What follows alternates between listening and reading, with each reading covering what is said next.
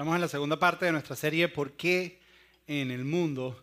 Eh, si no estuviste la semana pasada o te gustó mucho lo que escuchaste la semana pasada y quieres eh, reconectar o te gusta mucho lo que vas a escuchar hoy y quieres volverlo a escuchar, compartirlo con alguien o incluso tal vez te quedas dormido y quieres saber cómo terminó lo que estuvimos hablando, eh, queremos invitarte a que siempre recuerda que puedes ir a eclesiadoceral.org, ahí puedes en la sección de mensajes, puedes conseguir eh, eh, completamente gratis lo que vamos a estar compartiendo hoy, lo que hemos compartido en todas las series de la iglesia, completamente gratis para que compartas. Y si eres parte de los grupos de acá que hacemos en la iglesia, eh, puedes conseguir las preguntas que vamos a tener ahí. Ahora, esta semana, como les dije, la segunda parte, te recomiendo que si no estuviste la semana pasada, que además fueron unas reuniones espectaculares, eh, vayas y escuches. Hoy estás llegando como que a la mitad de una película. No sé si has visto una película ya empezada y dices, ya, espérate, pero no entiendo. Están un poco conectadas algunas de las cosas que estamos hablando, aunque hoy te vas a llevar un mensaje completo que puedes aplicar. Eh, y hoy estamos comenzando con la segunda parte. Y para repaso un poco, quiero, quiero dar cuál es el fundamento de la serie. La serie se llama ¿Por qué en el mundo? Y estamos, todo se basa en esta idea que tenemos nosotros los cristianos, que tal vez es un poco loca para otras personas, pero es esta idea de que Dios se hizo hombre. Y todo es basado en Juan, uno de los que siguió a Jesús, uno de los que estuvo por tres años y medio con Jesús, uno de los discípulos más jóvenes. Se cree que Juan tenía entre ocho y nueve años cuando comenzó a seguir a Jesús. De los más jóvenes, cuando llegó a la final de su vida, él fue a escribir un relato acerca de la vida de Jesús. Y llegó a la siguiente conclusión. En Juan capítulo 1, versículo 14, dijo que Dios se hizo como uno de nosotros, que Dios se hizo hombre. Y la semana pasada dijimos, ¿y qué si es verdad lo que Juan está diciendo? ¿Qué si eso es verdad? ¿Qué si Dios se hizo como uno de nosotros? ¿Cómo intersecta eso con nuestras vidas? ¿Qué implicaciones tiene eso con nosotros? Entonces el fundamento, la pregunta que estamos tratando de responder en la serie es la siguiente, ¿por qué Dios se hizo como uno de nosotros? Si es verdad que Dios se hizo como uno de nosotros, ¿por qué? O sea, ¿por qué Dios se va a hacer como uno de nosotros? ¿Por qué lo hizo? ¿Qué implicaciones tiene? Ahora, la más clara es la que pasamos en escuela dominical o catecismo, dependiendo de la tradición que, fuiste criado, y es el hecho de que Dios hizo como uno de nosotros para morir por nuestros pecados. Y eso está bien y es verdad y es extremadamente importante. Pero hay otras razones, las cuales hemos estado investigando durante la serie. La semana pasada vimos una, hoy vamos a ver una segunda y la semana que viene, para concluir la serie, vamos a ver la tercera. Vamos a enfocarnos en por qué Dios vivió y qué fue lo que Dios vino a enseñarnos. Y la semana pasada la conclusión que dimos fue la siguiente. Jesús no vino a explicarnos a Dios, sino Él vino a mostrarnos a Dios. Dijimos que hay muchas personas que tienen opiniones acerca de Dios. Jesús no tenía una opinión acerca de Dios. Jesús era Dios. Jesús no vino a explicarnos Dios, Él vino a mostrarnos con su vida cómo actúa Dios, cómo piensa Dios. Dijimos que lo más cerca que puedes estar de Dios de este lado de la eternidad es acercarte a Jesús. Que lo que más puedes entender de Dios de este lado de la eternidad es entender a Jesús. Que si quieres saber lo que Dios dice acerca de un área de tu vida o algo que estás viviendo, ve lo que dice Jesús. Porque las palabras de Jesús son las palabras de Dios. Si quieres saber cómo Dios actúa con ciertas personas, A ver cómo Dios interactuaba con ciertas personas, porque como, Dios, como Jesús actúa, es como Dios actúa. Porque Jesús y Dios son uno. Y eso fue lo que dijimos la semana pasada. Ahora, esta semana, para comenzar, quiero comenzar diciendo algo. No sé si se han dado cuenta que el sentido común no es tan común como parece. El sentido común no es tan común como parece. El sentido común no lleva una práctica común. Hay cosas que son comunes y tienen sentido común. Y cuando tú la miras por cierto tiempo, tú dices, ya va claro, eso es evidente. Eso es sentido común. Pero a pesar de que es sentido común, a pesar de que es algo evidente, a pesar de que es algo que está claro, no lo hacemos. No sé si te ha pasado alguna vez o no. Te voy a dar un ejemplo. Todo el mundo sabe que es evidente. No, todo el mundo sabe que es evidente. No puedo ni rascarme la oreja porque te voltea la cosa. Todo el mundo sabe que es evidente eh, que es correcto comer los vegetales y las frutas. Todos los días debemos comer vegetales y frutas porque es saludable, es evidente, es sentido común.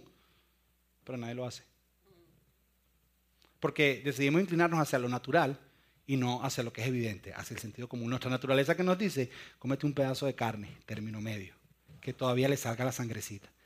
Ya tienen hambre, con papita frita, ese es el único vegetal que te comes, papita frita.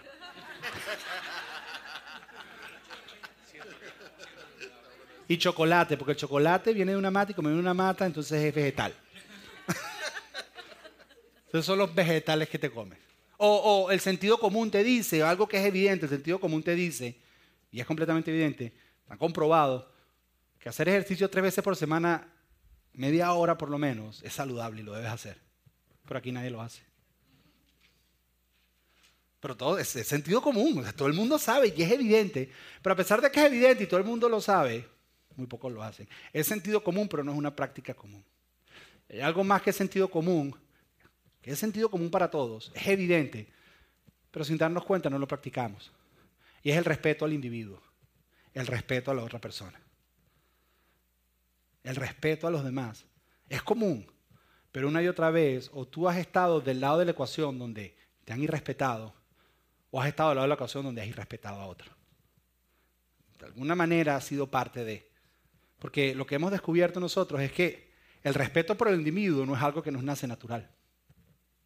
No es algo que sale natural de nosotros, a pesar que es evidente y a pesar que es sentido común, no nos sale natural. Que lo natural realmente es que el más fuerte somete al más débil hasta el punto de quitarle valor. Eso es lo natural. Lo natural es que si yo puedo aventajarme de ti o tengo algo que me dé una ventaja, yo voy a aprovecharme de eso. Que si hay algo en ti que es diferente a mí, yo voy a señalarlo y si es posible burlarme. Entre los adultos lo disfrazamos un poquito más, lo hablamos en secreto y no se lo decimos a nadie.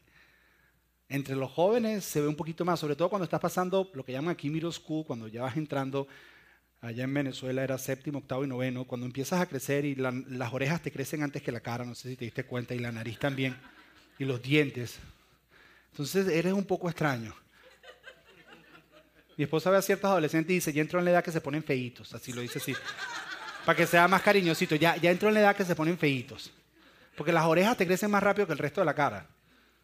Yo pensé que paraban de crecer hasta que vi a mi abuelo y siguen creciendo, es una cosa increíble. Pero cuando estás en esa edad, en la etapa de la adolescencia, los niños se encargan de que te des cuenta y tal vez te señalan, se burlan y tú sientes que vales menos. Y por eso aquí hay una campaña tan fuerte contra el bullying y contra ese tipo de cosas. Pero te soy sincero, yo estuve de un lado de la ecuación, donde se burlaron de mí, pero también estuve del otro lado de la ecuación, donde me burlé de algunas personas, porque de alguna manera todos hemos hecho eso. Ahora, esto de respetar a las personas y respetar la dignidad del individuo es algo que aprendemos. Y es algo que nosotros le estamos tratando de enseñar, por ejemplo, a nuestro hijo Matthew. Cuando nuestro hijo Matthew entró en primer grado, en su clase había un niñito que era evidentemente diferente a todos los demás. Y la naturaleza de él, de un niño, no era que nadie se lo había enseñado, era, de todos los niñitos, era rechazar a este niñito porque era diferente. Era la naturaleza, es hacer lo que nos inclinamos. Es evidente que no es lo que tiene que hacer. A nosotros empezamos a enseñarle, a decirle, hazte amigo de él, él necesita, hazlo parte de. Y él batalló con eso, estuvo en primer grado, pasó segundo grado y en el segundo, cuando llegó a tercer grado, dijo, sí, no me tocó mi clase porque nosotros se la teníamos. Sí, sí, no me tocó. Y cuando entró a tercera le llegó un amiguito coreano. Ute se llama. Y Ute es evidentemente diferente a todos los demás. Y nadie quiere que Ute esté en el equipo de básquet de él, nadie quiere que Ute esté en el equipo de fútbol de él, nadie quiere. Y nosotros le decimos, tienes que entender que él es creación de Dios y Dios lo ama tienes que valorarlo. Y este sentimiento o este sentir o esta creencia que nosotros estamos enseñando a nuestros hijos viene de un fundamento que todos ustedes saben y hacen así con la cabeza. Fue algo que les enseñaron a ustedes, no es algo que les nace natural. Y fue enseñado desde una perspectiva por un sistema de creencias que tenemos nosotros con un fundamento cristiano. Porque estamos tratando de responder a la pregunta, ¿por qué vino Jesús? ¿Por qué vino Dios a vivir como uno de nosotros? Y la semana pasada dijimos a mostrarnos a Dios, pero esta semana la respuesta es la siguiente, Jesús vino a este mundo para elevar la dignidad del individuo. Jesús vino a este mundo para que aprendiéramos a respetarnos los unos a los otros, para modelarnos y enseñarnos y elevar la dignidad de cada individuo que ha pisado este planeta. Para nosotros tal vez es fácil porque vivimos en una cultura donde nuestro trasfondo es cristiano. Y eso está de alguna manera infiltrado en nuestra cultura, pero tú ves otras culturas donde su trasfondo no es cristiano, cómo maltratan a, unas, a otras personas simplemente porque el color es diferente o simplemente porque piensan diferente hasta el punto de matarlos o no considerarlos ciudadanos o personas, porque su fundamento no es cristiano, pero Jesús vino a enseñarnos esto. Ahora, en el tiempo que Jesús vino a hacer esto, es bien difícil para nosotros entender, en este tiempo las personas no valían. Habían personas en este tiempo, los esclavos eran considerados objetos que tenían un dueño, tú comprabas. Eran considerados objetos, no tenían valor, no tenían derechos. Y yo sé cuando tú hablas, me escuchas hablar de esclavitud, lo primero que te viene a la mente es la esclavitud en la época de la colonia. Pero esto era mucho peor. Porque en la época de la colonia, ya los colonizadores, ya ellos sabían que había un Dios a quien le tenían que rendir cuenta por la manera en que trataban a las personas. Que a pesar de que no eran personas como ellos, le iban a rendir cuentas a Dios por cómo trataban a estos esclavos. Pero en la época de Jesús eran romanos y griegos y ninguno de sus dioses les decía que le iban a rendir cuentas a sus dioses por tratar mal a los esclavos. Que los esclavos para ellos eran simplemente un objeto. Y a pesar de eso, habían diferentes niveles de esclavos. Estaban los esclavos que trabajaban en la casa, estaban los esclavos que trabajaban en el campo y los esclavos que trabajaban en las minas de sal. Eran diferentes niveles de esclavos, siendo el último el peor. y no tenían derecho, no eran considerados personas. Y Jesús vino a elevar la dignidad del individuo en esa época. Los niños no eran considerados personas. A los niños, los niños no tenían derecho, a los niños no se les ponía nombre hasta que pasaban cierta edad, porque morían tanto los niños a una temprana edad que no les ponían nombre. Le decían, mijito, venga acá. Pero no tenían nombre, no tenían derecho los niños. Y las mujeres tampoco. Las mujeres no tenían derecho a escoger con quién casarse si es que se casaban. Y en el momento que se casaban era porque le escogían el esposo y era una transacción de negocio. Te doy 100 camellos por ella. Y la compraban. Y en esa cultura Jesús vino a elevar la dignidad del individuo cuando no valían nada.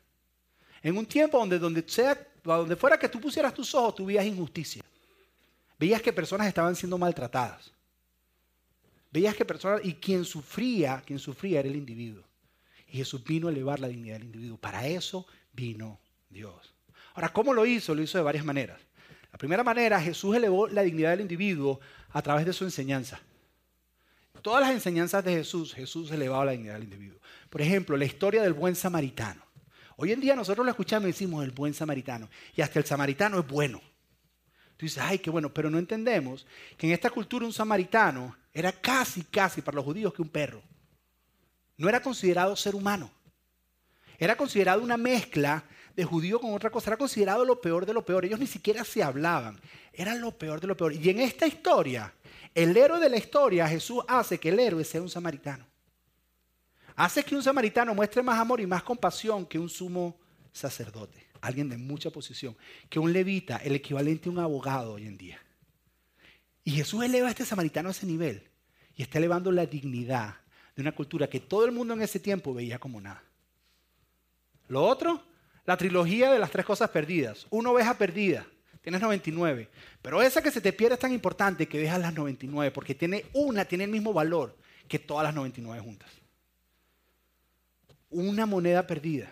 Mueves todo y haces todo lo que sea para encontrar esa moneda. Y es una mujer, la, héroe de la historia, que al usar una mujer Jesús está elevando la dignidad de la mujer, porque las mujeres no eran mencionadas en las historias. No se usaban. Pero por último, un hijo pero el segundo, no el primero. El primero era el valioso, pero el segundo no. El primero recibía más de la mitad de la herencia, el segundo no. Y el segundo que traiciona, y el segundo que le dice el papá, tú para mí estás muerto. Que según la cultura el papá debería pensar que el hijo está muerto para él. Pero sin embargo cuando regresa, el papá lo perdona y vuelve a elevar la dignidad de alguien que traiciona, de alguien que te apuñalea, de alguien que no quiere nada contigo. Y una vez más Jesús eleva la dignidad del individuo en esta historia. La otra historia, Sermón del Monte. Jesús se para y empieza a enseñar en el Sermón del Monte. Y piensa esto por un momento. Una de las cosas que Jesús dice en el Sermón del Monte dice, bienaventurados los pobres de espíritu. Y el montón de gente pobre que estaba ahí dice, no entendemos lo que está queriendo decir Jesús. Porque si somos pobres, porque Dios está molesto con nosotros y nos ha maldecido con pobreza. Porque eso es lo que la cultura les enseñaba. Y Jesús le dice, no, no, no, no. Ustedes han entendido mal. Jesús dice, bienaventurados los que lloran, y los que lloran dicen, ya va, espérate, ¿cómo vamos a ser bienaventurados? Si estamos llorando es porque algo malo nos pasó, y si algo malo nos pasó es algo que Dios nos hizo a nosotros por algo que hicimos mal, y Jesús dice, están mal. Bienaventurados los que son perseguidos, porque tú entiendes, y tu manera de entender es que Dios te está castigando, y no es eso, tienes que entender que en todo lo que estás viviendo, Dios está contigo, eres importante para Dios. Y en ese momento, en la audiencia que estaba escuchando Jesús, los pobres y los que estaban sufriendo entendieron que eran importantes para Dios. Y en ese momento Jesús eleva la dignidad de cada uno de los individuos que está ahí. La viuda en el templo. Está yendo a traer las ofrendas al templo. Y Jesús está parado en el lugar donde tiran las ofrendas. Y es un jarrón grandísimo de metal. Lo pusieron para saber cuántas personas daban. Estamos pensando hacerlo aquí en Iglesia Doral. Porque cuando tirabas monedas pesadas de metal, por eso era de metal, sonaba en el fondo, ¡pum! Si dabas o no dabas. Algunos lo tiraban más fuerte para hacer ¡bum! y que sonaba más fuerte. Y Jesús está parado viendo, o mejor dicho, escuchando cómo la gente da. Están dando y están dando. Y llega una viuda entre toda la gente que hay. Y la viuda tira una moneda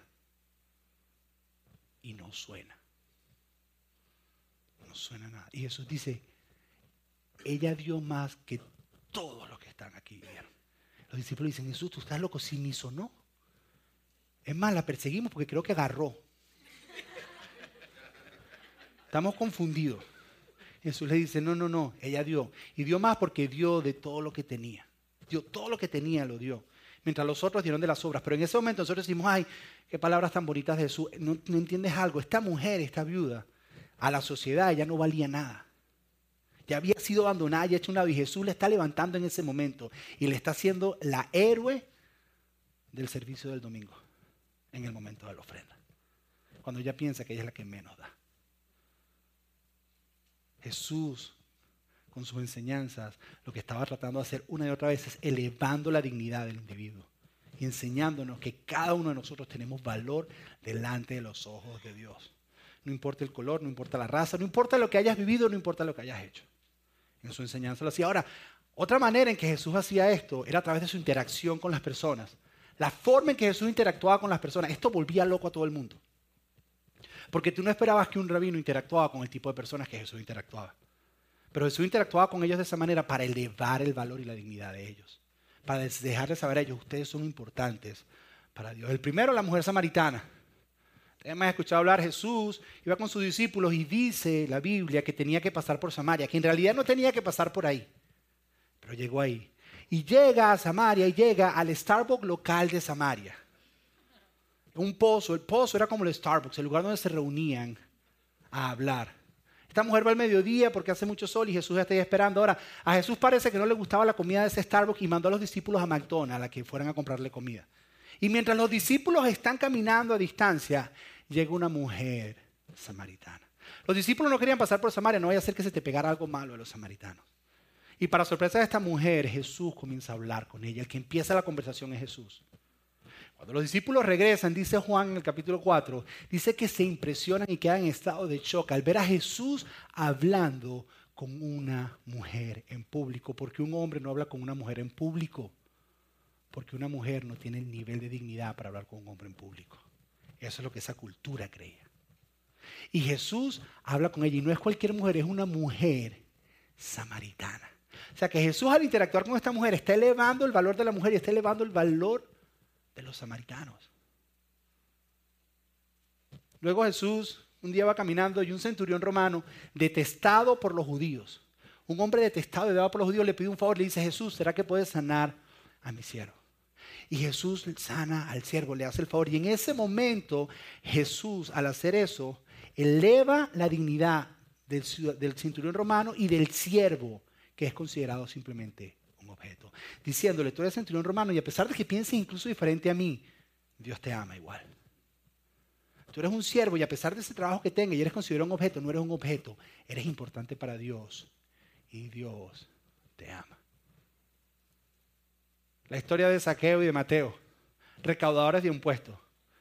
Ustedes saben que yo se lo he dicho, los recaudadores de impuestos eran lo peor de lo peor. Los recaudadores de impuestos eran tan malos que cada vez que tú lees la Biblia, hay dos clases hay pecadores y recaudadores de impuestos.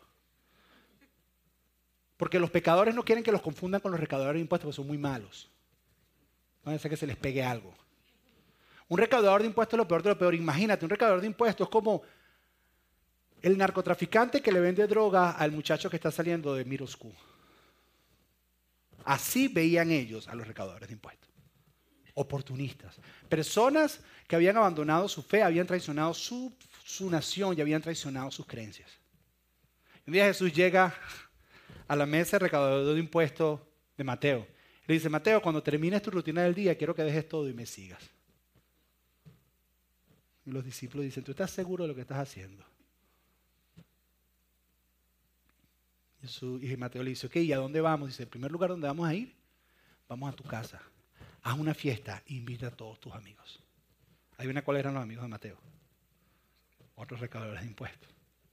Y Jesús dice, yo voy a ir a tu casa, voy a poner en riesgo mi reputación para elevar tu dignidad y para darte valor a ti.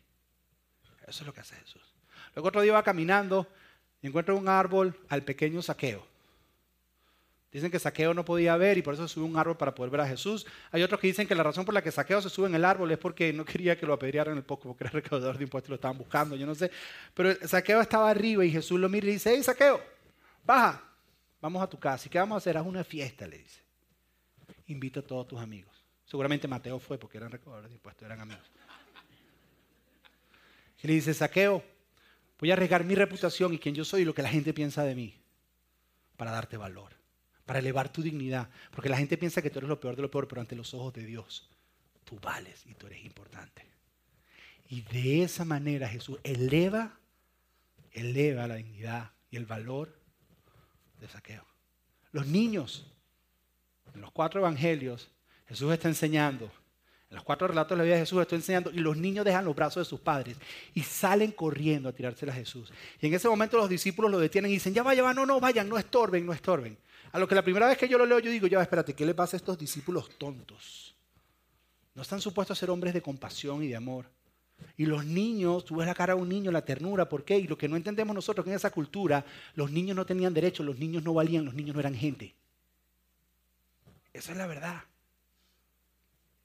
Los niños tenían que esperar que tuvieran cierta edad para entonces ponerle nombre y pudieran tener algo, tener derecho. Los niños no tenían derecho. Decir, no, no, no nos molesten, váyanse, váyanse, váyanse. Y Jesús dice, no, están equivocados, déjenlos que se acerquen a mí. Y en ese momento Jesús eleva la dignidad y el valor y el respeto que tenemos que tenerle a los niños, porque son hechos a la imagen de Dios. Y Dios ama a cada uno de ellos. Tal vez el milagro más increíble y el nivel de dignidad que Jesús más elevó en todos los milagros que hizo fue el día que Jesús sanó una suegra.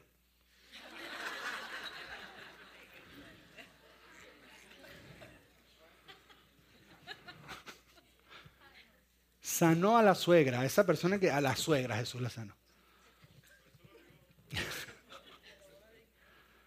la suegra de Pedro.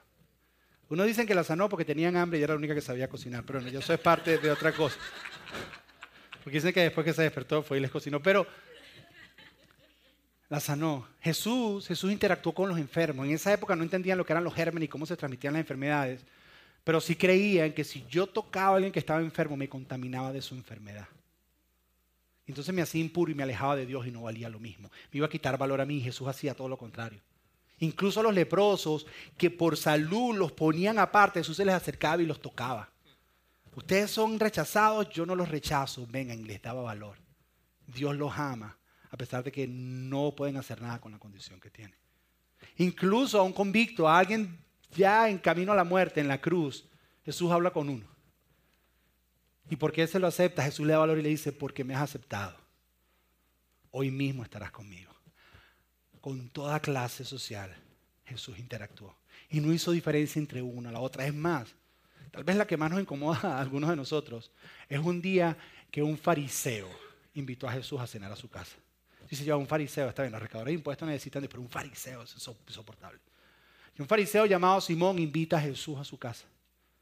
Y Jesús acepta la invitación. Porque Jesús no hacía diferencia. Porque este fariseo también necesitaba que su dignidad fuera elevada.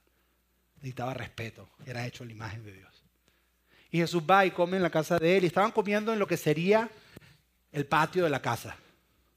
Puede ser porque estaba haciendo un día espectacular como el que hace aquí en Miami ahorita en la primavera, aunque no creo porque era el desierto, o a lo mejor el aire acondicionado de la casa se dañó, no sé, pero estaban afuera, en la parte de afuera. Mientras están comiendo, por la esquina tú podías ver a una mujer que pasa entre los invitados y casi nadie se da cuenta. Esta mujer llega y hace una manera y llega a los pies de Jesús. Y estando a los pies de Jesús, nadie la había visto hasta que llegó a los pies de Jesús, porque empieza a llorar, empieza a hacer ruido y todo el mundo se da cuenta que esta mujer está ahí. Y es como el elefante verde dentro de la habitación, que todo el mundo sabe que está ahí, pero nadie dice nada. Nadie se atreve a mencionar nada. El ambiente está tenso, está incómodo. Esta mujer comienza a llorar y comienza a llorar y comienza a llorar. Y comienza, comienza con su cabello lavar los pies de Jesús y con sus lágrimas. Y agarra un perfume, perfume que donde tiene todas sus ahorros y el perfume empieza a derrampar a los pies de Jesús. Y empieza a llorar y a llorar. Y mucha gente piensa, mucha gente dice que la razón por la que esta mujer hizo esto, yo pienso lo mismo, es que, es que porque unos días antes, y esta es un poco mi imaginación, tal vez unos días antes, Jesús se encontró con ella. A una mujer que nadie le había dado valor. Jesús se encuentra con ella y le dice, tú vales. Y por eso cuando ella se enteró que Jesús estaba cerca, ella va corriendo a ser agradecido con Él. ¿Por qué? Porque, porque Jesús la ama. Yo me imagino que esta mujer, mientras estaba lavando los pies de Jesús, mientras, mientras había el perfume y mientras lo regaba, mientras esta mujer hacía todo esto, yo me imagino que en su corazón ella decía, ¿sabes qué? Yo no era nada y estaba perdida sin amor hasta que llegaste. Hasta que llegaste y te convertiste como en una luz. Yo me imagino que esta mujer, en el momento que está lavando los pies del maestro, yo creo que ella cantó algo como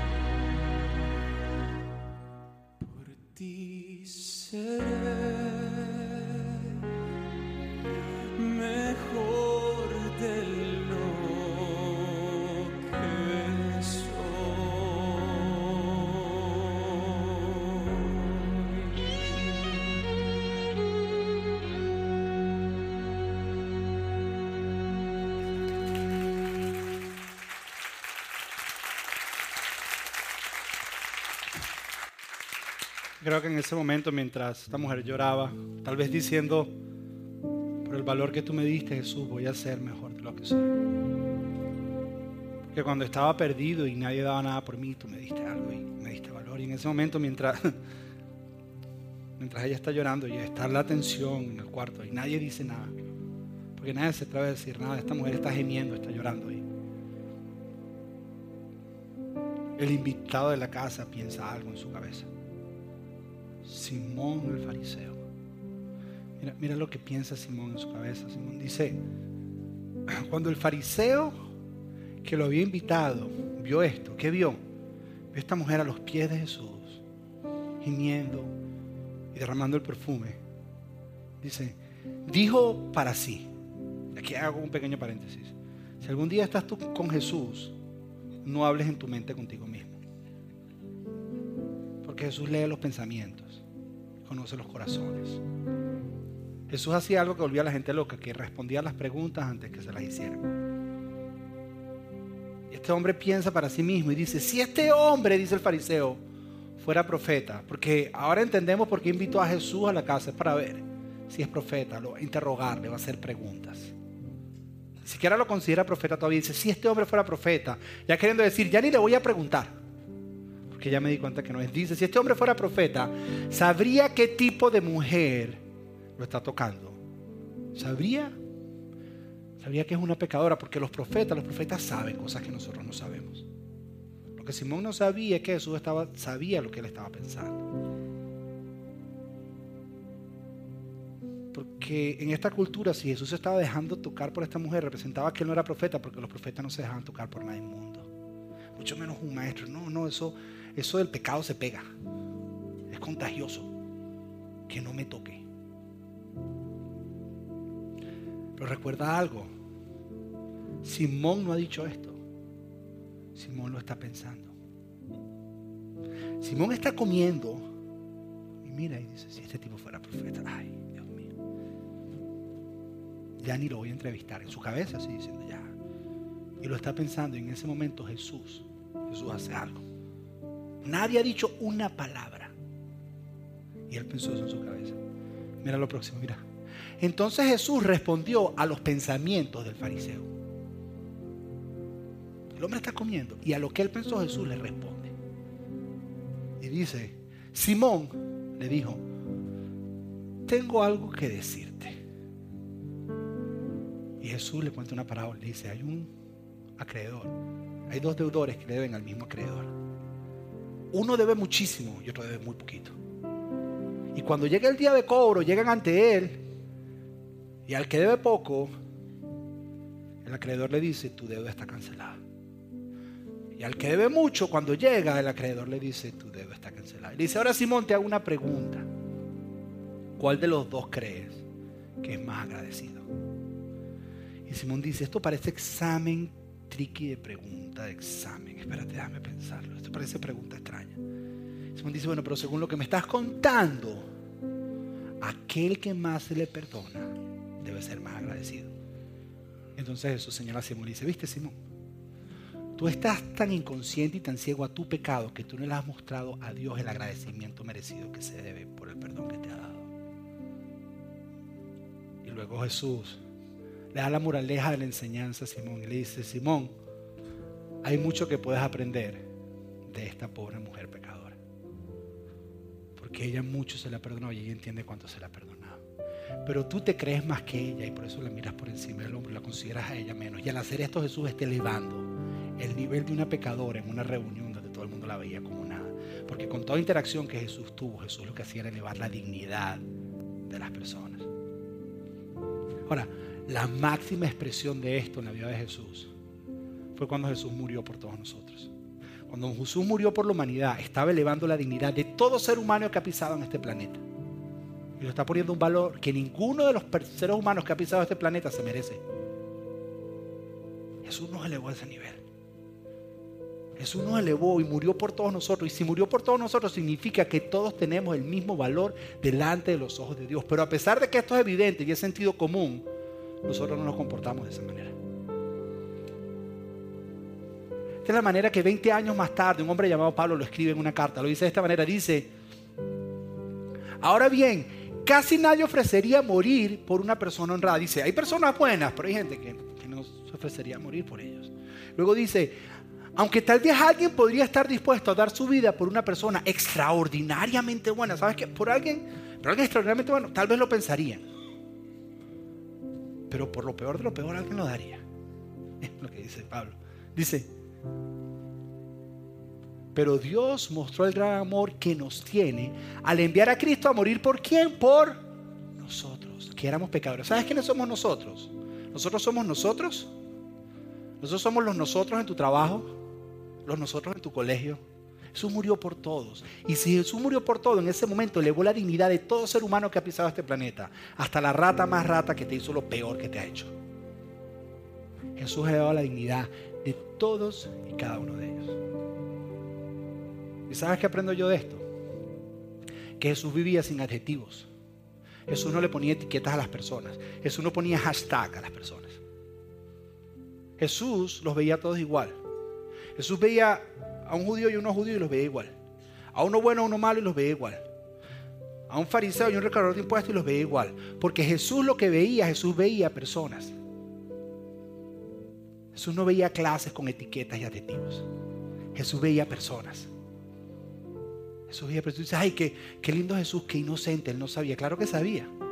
Jesús conoce el corazón de cada una de las personas. Y a pesar de eso,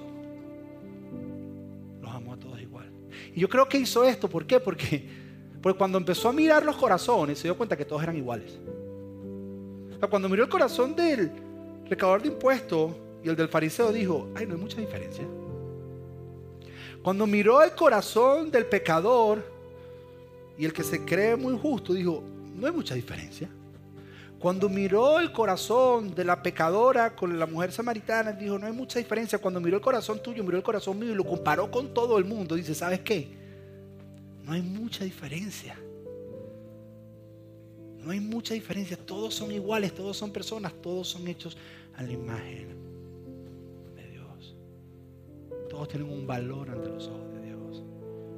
Y si esto es verdad, entonces cada persona que tú conoces es alguien es alguien que Dios ama.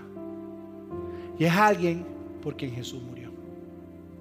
Cada persona que tú conoces. ¿Y sabes qué significa esto para nosotros los cristianos? Para nosotros que hemos decidido seguir a Jesús. Que las personas que menos discriminan y menos deben juzgar debemos ser nosotros. Y a pesar que eso es sentido común y es evidente, no es la realidad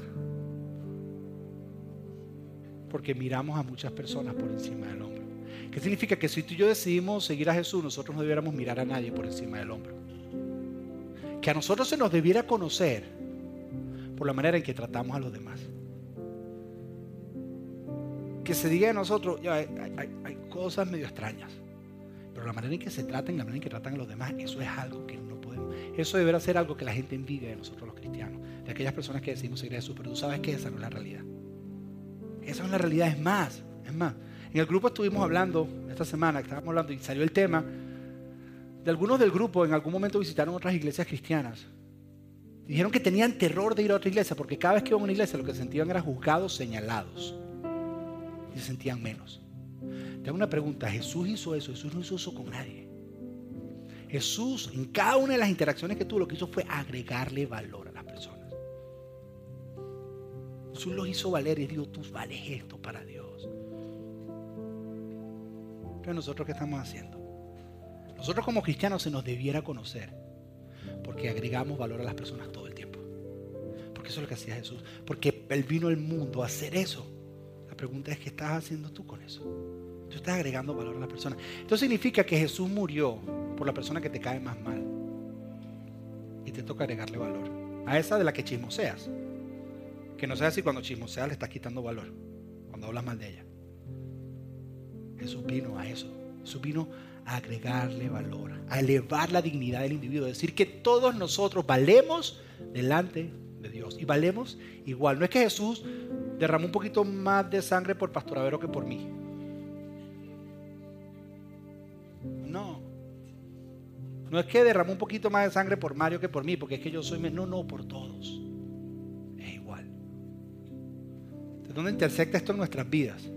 Yo sé todos los que pensaron cuando dije Pastor Avero, ¿verdad? Pero él dice que ya los perdonó, que no se preocupe. ¿Dónde intersecta esto en nuestras vidas? Y aquí tú dices, ya, espérate, José, pero tú estás diciendo todo el mundo. Sí, incluso ese que te vino a la mente que no te soportas. Muchos de nosotros aquí, ¿qué es lo que tenemos que hacer? ¿Cuál es la aplicación que tenemos que hacer? Tenemos que orar y pedirle perdón a Dios. Porque todos nosotros tenemos a alguien que nos cae mal. Y nuestra naturaleza es mirarlo por encima del hombro. Es sentido común no hacerlo, pero no lo hacemos. Entendemos que son hechos a la imagen de Dios y que Dios murió por ellos, pero no lo hacemos. Es evidente, pero vamos a hacerlo natural. Y hacemos lo que está mal. Todos tenemos, algunos nos caen mal la gente flaca. Los que hacen ejercicio les caen mal los gorditos. A uno les caen mal las personas que tienen mucho dinero. A otros los que son más inteligentes, los que van al colegio, los estudiosos. ¿No que estuviste en el colegio uno que siempre sacaba, ay, tú dices, me cae mal el man ese? Todos tenemos a alguien que nos cae mal. Todos tenemos a alguien que es verdad. Y lo hemos mirado por encima del hombro. Y lo hemos señalado. Y al hacer eso, ¿sabes qué estamos haciendo? Estamos diciendo, ¿sabes qué Jesús? Mira, mi estándar es más alto que el tuyo. Yo creo que tú no debiste haber muerto por él. Estamos ofendiendo a Dios. Cuando Dios elevó el estándar y el valor de todos nosotros. Entonces, ¿qué tenemos que hacer? Tenemos que pedirle perdón a Dios y decirle, ¿sabes qué? Ahorita vamos a orar y decir, ¿sabes qué? Dios te pido perdón. Yo quiero cambiar esto en mi vida. Quiero hacer un cambio. Para usar una palabra un poquito más bíblica, quiero arrepentirme. Arrepentirme es un cambio de actitud, de pensamiento y de camino. Quiero dejar de hacer esto. Eso es lo que significa. ¿Sabes qué? Quiero, cambiar esto en mi vida. Eso es lo que algunos tenemos que hacer. Lo segundo que tenemos que hacer, algunos de nosotros, es orar, pero lo otro es reparar. ¿Sabes por qué? Porque esa persona a la cual has mirado por encima del hombro y has mirado mal, porque, porque sabes que lo que tú piensas, mira, una de las cosas que Jesús más detestaba y que poco toleraba, a pesar de que amaba a todo el mundo, eran las personas que vivían con justicia propia. Él no lo soportaba. ¿Y qué es justicia propia? Son esas personas que creen que un apellido los hace más que otro. Que el país donde naciste te hace más que otra persona que nació en otro país. Que tu posición te hace más que las demás personas. Que tus posesiones te hacen más que los demás. Eso es justicia propia. Que tus acciones de bondad te hacen más que los demás.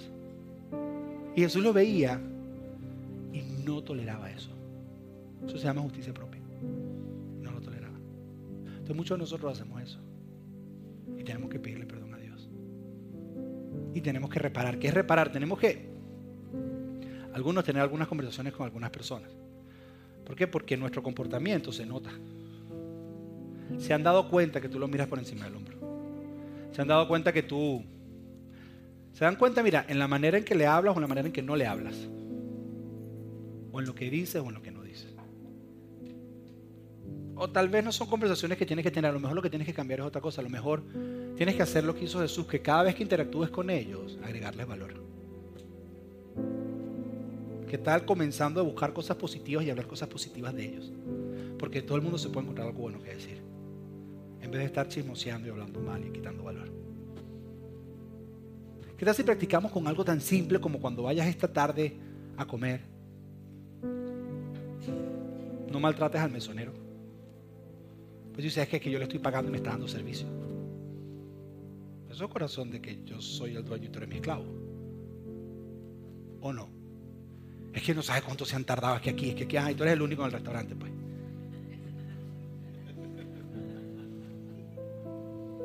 ¿Qué tal si cuando llega a servirte lo primero que le preguntas es tu nombre y le hablas por su nombre? En vez de decirle, mira, ven acá.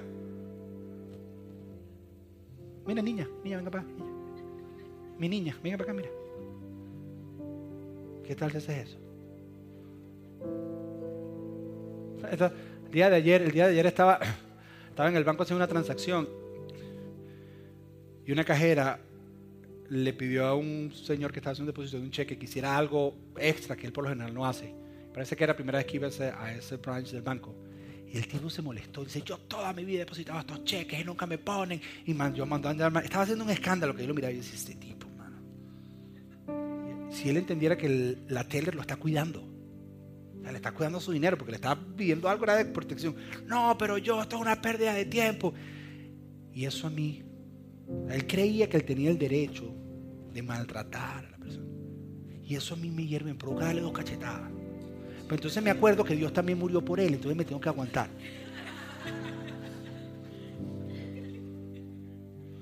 Pues en esta semana mi esposo y yo tuvimos que, eh, por algunas cosas que estábamos haciendo, caminar por medio de algunas construcciones y había personas, habían personas pintando y construyendo y eso. Y, y mientras caminábamos y lo hacíamos, veíamos personas obreros que estaban trabajando, porque entonces, ¿qué es la clase obrera?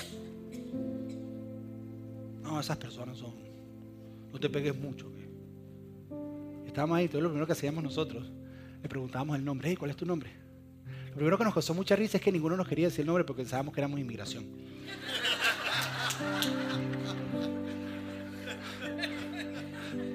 Llegamos así y le preguntamos, ¿cómo, ¿cómo te llamas? Y entonces pensábamos que era la migra. Entonces se asustaban así, no, pero verdad, ¿cómo te llamas? No te va a hacer nada. Entonces me decían, no, mi nombre, y desde entonces empezábamos a hablar. Y tú no te imaginas cómo cambiaba el rostro de estas personas. Cómo cambiaba el comportamiento alrededor tuyo. Cómo se sentían valorados. Están todo el día ahí lo que les están diciendo y a veces no saben. Tal vez tú eres jefe de una empresa. ¿Cómo tratas a la gente que trabaja para ti? ¿Cómo tratas a tus hijos? Son hechos a la imagen de Dios. Nosotros los cristianos deberíamos ser reconocidos por la manera en que tratamos a los demás. No, por manera. Esta, esta mañana estábamos metiendo en enseñanza y una, una muchacha levantó la mano y me dice, ok. Y, si esto es así, entonces, ¿por qué ustedes los cristianos andan en esto de que, de que el único camino es Jesús? Yo le dije, mira, por lo único que tal vez podemos ofenderte, no podemos nada, podemos hacer nada al respecto, es por eso. Porque eso, eso no es negociable. Porque Jesús lo dijo, yo soy el camino. Pero el problema es que a los cristianos, la gente no rechaza la fe cristiana por eso. La gente rechaza la fe cristiana por cómo los cristianos los tratan. Yo no he escuchado a ningún cristiano diciendo, es que yo no creo, porque ustedes creen que el único camino es Jesús. No, es por cómo los tratan. Porque tú puedes decir que el único camino es Jesús y que no te crean, pero trátalos bien para que tú veas. Trátalos de la manera que Jesús los trató para que tú veas. Que entonces van a decir, yo quiero eso que tú tienes. Porque el Dios que tú hablas es un Dios de verdad. Es un Dios que ama, un Dios que agrega valor y un Dios que... Entonces, como pensamos que cuando tenemos el camino, entonces la única verdad, entonces miramos a todas las demás fe por encima del hombro. Y Jesús, en todas las interacciones que vimos, ninguno creía lo mismo que él. La mujer samaritana no creía lo mismo que él, el centurión romano no creía lo mismo. En todas las interacciones que vimos, no creían igual que él. Pero sin embargo, elevó la dignidad de cada uno de ellos. A nosotros los cristianos se nos debe conocer. Esta semana estaba hablando con una persona del grupo.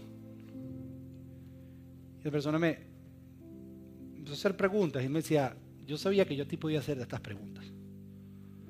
Eran preguntas que no son fáciles de hacer. Ya el grupo se había acabado, menos mal que no las hizo durante el grupo. Y me dijo, pero yo sabía que por ti no me iba a sentir juzgado. Porque yo puedo hacerle esta pregunta a un montón de personas. Y seguro me van a señalar y me van a decir que estoy loco y me van a decir y esto y que tú, que lo otro. Porque yo no soy quien para juzgar. No soy quien. Yo lo que debo es amar y mostrar a la gente ese Jesús. Y ese debe ser el trabajo de todos nosotros. Entonces, ¿qué tenemos que hacer? Vamos a orar. Y a algunos de ustedes ya le vino esa persona a la mente.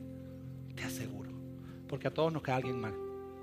A algunos le cae mal una, una, una nación entera. Todos los que nacieron en ese país me caen mal. Odian a la nación entera. Por no mencionar ninguna, para no meterme en rollo.